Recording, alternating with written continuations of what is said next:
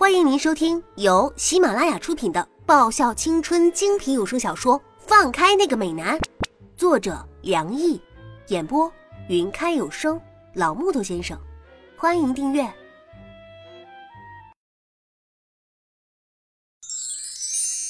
第二章，七天，这是那个男人规定的时间。我的母亲，在他十八这个花样年华时。遇上了他一生的错误，而他肖君熙，却是在我十八岁的时候，遇上了我这个错误。上帝用七天造人，但他只用了一眼就爱上了我。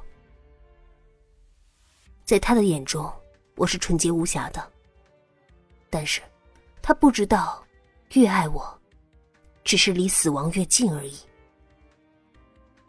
七天。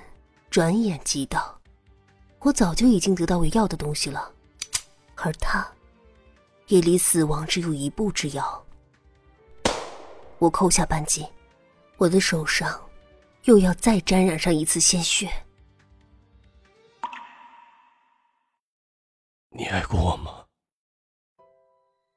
这一世，我没有爱。我的今生，上帝没有赐予我这项权利。从十二岁开始，我就生活在冰冷的世界中。没有人教会我“爱”这个词。我学会的，只有如何毫无感情的处理掉一次又一次的任务。感情对我来说，只是一个负担。金哥，他艰难的走了过来，然后用他温热的身体拥住了我。下一生给我吧，我会在普罗旺斯你最爱的薰衣草花店那等你。不要让我等得太久，好吗？他颤抖的手在我手上套上了一枚已经沾染上他鲜血的戒指。好，若真的有来生的话，我一定会爱你。他轻喃着，缓缓倒在我的怀里。身体的温度渐渐失去。我听到了他说的：“青哥，我爱你，真的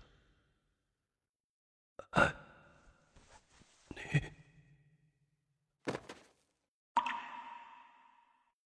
我走出他的公寓，在公寓门口。那个男人的车停在那儿，我坐进他的车。到手了。他不带感情的问我。我把他要的东西给了他。嗯，金哥，你真的是最优秀的。他满意的看着我，然后把他手上的红酒递给了我。恭喜你。获得了自由。我看了他一眼，然后把杯里的红酒一饮而尽。终于要对我下手了吗？我的唇边带着笑意。我早就知道，他不会放我自由的，因为我知道他太多太多的事情了，所以，他不会让我离开的，除非我死。那杯酒里肯定已经下了最剧的毒。除了萧俊熙，我不后悔杀了之前的九个人，因为他们都是该死的社会败类。金哥，我的女儿，你实在是太聪明了。他拍了拍我的脸颊。有时候太过聪明，也不见得是件好事。他冷笑的为自己斟满一杯红酒，悠闲的靠着坐垫饮着，舒适的看着我临死的模样。看在你是我女儿的份上，我特地给了你这种没有多少痛苦的药。很快，你就会睡着的。是吗？那我该谢谢你了。我笑着，忍受着那蔓延到全身的不适与无力。我知道我要死了，不过，我还是希望你能满足我最后一个愿望。哦，什么愿望？不妨说来听听。他兴致昂扬的品着杯中的红酒，我要你死。我笑着，在他轻蔑的眼中拉掉藏好的炸弹手环，看着他惊诧的眼。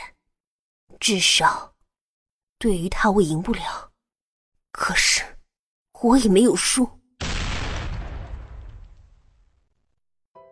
死对我而言，或许是一种解脱。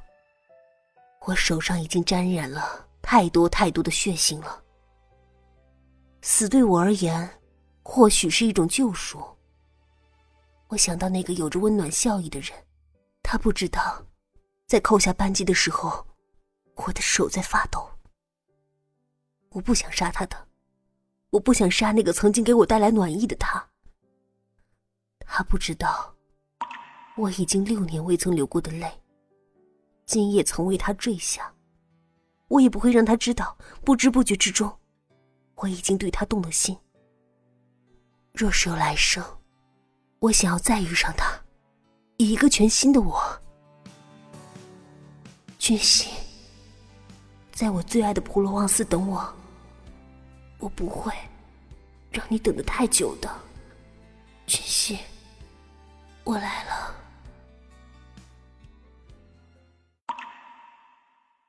闹钟在床头柜上不停的响着，一只手从被窝中伸出，神准无比的。敲上那吵闹的闹钟，然后豪迈的将它丢进床下，干脆利落的结束了他的生命。门轻轻的打开了，一个穿着月牙色纱裙的女人走了进来，看了那蜷成一团的床之后，秀眉微微蹙起，缓步走进了浴室。朦胧中，我好像听到脚步的声音越来越近了。危机意识迫使我唰的一下从床上掀背而起，一步跳出床铺。果不其然，下一秒我就看到我那温暖的被窝已经变成了一片水乡泽国，而那个手上还拿着凶器脸盆的行凶者，就是我亲爱的老妈刘岩。天哪，我的亲妈，你这是要谋杀你唯一的女儿啊！我瞪着他手上的脸盆。看着我那已经湿得一塌糊涂的床，我的心在纠结。嗯，今天晚上我要怎么睡啊？打地铺吗？你再不起来，上课可就要迟到了。你也知道你的起床气很重的，我只不过是用一个最简单又最直接的方法叫你起床而已。快起来吧！老妈优雅的睁开脸盆，微笑的对我说道。那也不需要用这种方法吧。我承认我很爱赖床，如果没有睡到自然醒的话，基本上起床气是很重的。但是这种方法也实在是太恶毒了。叶芝，你认为你前天把管家一个过肩摔，导致他右手脱臼之后，这个家里还有谁敢叫你起床的？啊？老妈双手叉腰，优雅的形象不在，瞬间。由优雅的贵妇转变成了骂街的泼妇，指着我的鼻子吼道：“那、那个，我……我有些尴尬，因为外公经常喜欢偷袭我，所以那个实在是不能怪我的。之前我在台北生活了三年，外公时不时就让人这么偷袭我，所以我会有那种反应，也算是条件反射了。”就是这个条件反射，导致现在家里的佣人看到我时，那眼神都是怕怕的，连我十岁那年养的那条牧羊犬大白都不敢亲近我了。做人做到这个份上，还真是有点太失败了。如果不是在朦胧中辨认出那脚步是我老妈的，估计田管家的惨案又要再度上演了。本集已播讲完毕，记得顺便订阅、评论、点赞，五星好评哦！